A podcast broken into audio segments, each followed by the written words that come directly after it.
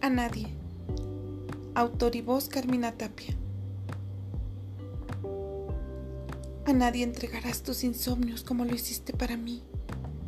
Aunque no quieras, siempre seré tu desvelo, la risa, el suspiro y el deseo que dejaste ir.